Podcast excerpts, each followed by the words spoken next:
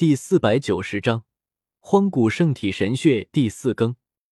叶天秀听得嘴角忍不住露出一丝笑意，道：“好吧，那我们商量商量，不管他是真想脱离妙玉庵做东荒最圣洁的仙子，还是在把握人心，故意如此，我们都想办法将他带走，如何？”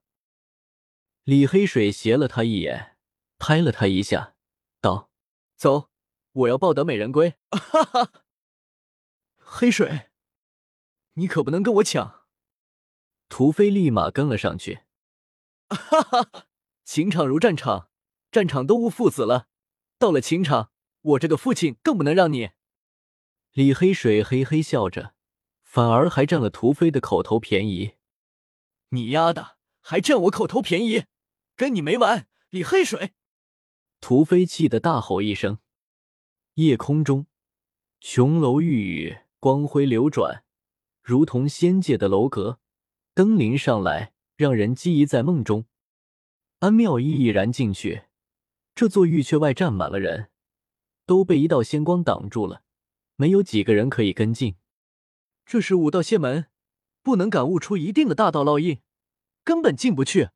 四级秘境以下的修士，除了个别人外，一定都会被挡住。”李黑水惊讶的说道。叶天秀淡淡笑道：“很明显，安妙一想要把那些人全部都齐聚于一格之中，弱者自然没有进来的可能。”大夏皇子首当其冲，龙行虎步，周身龙气冲霄，神铁战衣闪耀，如天地下界，悟道仙门无法阻挡他。自动分开，他拉着白衣小尼姑，大步走了进去。画面却是非常搞笑，毕竟这种地方还带着妹妹。说，光芒一闪，天妖宫少主紫衣飘动，眸子深邃，从容步入。接着，大眼圣地的圣子向一飞，驾圣剑出现，一闪而入，只留下一道圣光。远空，一头黄金神猴踏跃而来，上面一个白衣胜雪的男子越空而上，气质儒雅出尘。江逸飞亦步入仙门内。这些人真身显露，到底为哪般？叶天秀他又想到了这个问题，一直都在纠结着这个问题。走，我们也进去了。李黑水与屠飞一同上前。一段道之烙印冲出，悟道仙门自动打开。他与屠飞、叶天秀与大黑狗都一同从容走了进去。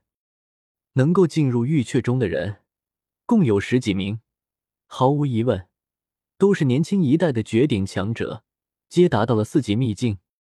叶天秀就这般放眼看去，能够认出半数人都是大有来历的人。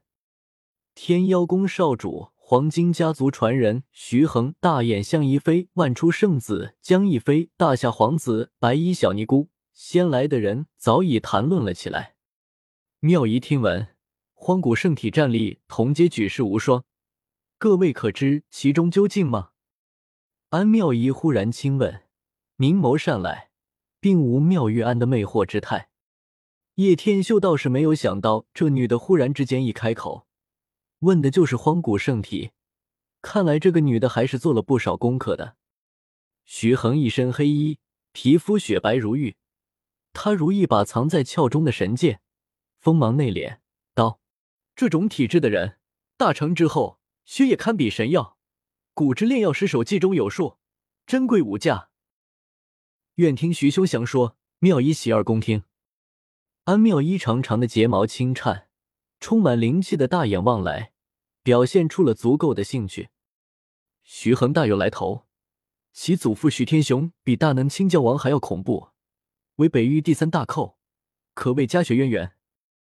屠飞小声在叶天秀旁边嘀咕了一声，他的气质有些冷冽，即便是笑容，也如霜花冰刻。道：“那是我祖父无意间在一面石壁上所见到的。”徐天雄是一个有大机缘的人，千余年前就已名动北域，曾在一处绝壁上见到过荒古炼药师的手迹。昔年有大成荒古圣体赐下半碗圣血，被炼药师与药草一起熬炼成丹，不仅将一个垂死之人救活，后来那个人还突破一个大秘境。还有这样的神效，在场很多人都为之动容。荒古前，大地上很乱，纵使荒古圣体亦有大战连天时。一个身穿黄金战衣的男子开口，皮肤呈小麦色，脸如刀削，棱角分明。此人名为金赤霄，为北元黄金家族的传人，极其强大，地位堪比大夏皇子。他亦见到过相关记载，当下也是忍不住出声说道：“信念，大成的荒古圣体，以自身血液将很多重伤垂死的友人救活。”被载于古籍中，十滴血就可生死人肉白骨。听到这里，叶天秀怔了一下。若真是如此，自己这个小徒弟的圣体倒是一个很不错的神药，到时候放他点血来试试。若是叶凡听到叶天秀这话，恐怕会哭死。放血试试。荒古前，大地上很乱吗？安妙一眸波流转。看向金赤霄，的确很乱，妖魔横行。不过后来终被圣体以及古之大帝镇压了下去。金赤霄淡淡说道。旁边一个紫衣男子冷笑，他气宇轩昂，贵不可言，尤其是一双眸子比星空还要深邃，道：“妖魔横行，我看是古生物未绝，横行大地吧。”他名为妖月空。是天妖宫的少主，来自东荒西部。这个古老的妖宫万劫不朽，自古传承至今，堪比各大圣地。妖月空，你什么意思？金赤霄冷声问道。入病的剑眉倒立。方才你说荒古时代，大地动乱，妖族横行，我还问你是什么意思呢？妖月空紫衣展动，猎猎作响。他坐在那里，巍然不动，但却有破人的气势。两人不久前就已经大战过一场，结怨颇深。如今真剑对麦芒，很有可能会再次生死对决。安妙一亲自斟酒，而后素手一转，两个玉杯分别飞到了金翅霄与邀月空的面前。妙一敬两位少主，不必意气相争，请饮下此酒。纵有些僵硬。但这种场合下，也没有人会多计较什么，不可能翻脸相向，皆饮下了酒水。安仙子为何对圣体如此感兴趣？叶天秀忽然开口说道，淡淡的眼神落在了安妙一上。妙一一心向道：“想明其源，悟其本。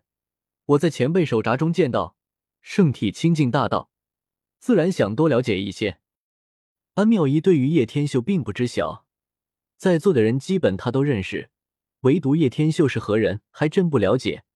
毕竟现在的叶天秀还是换了面貌的。本章完。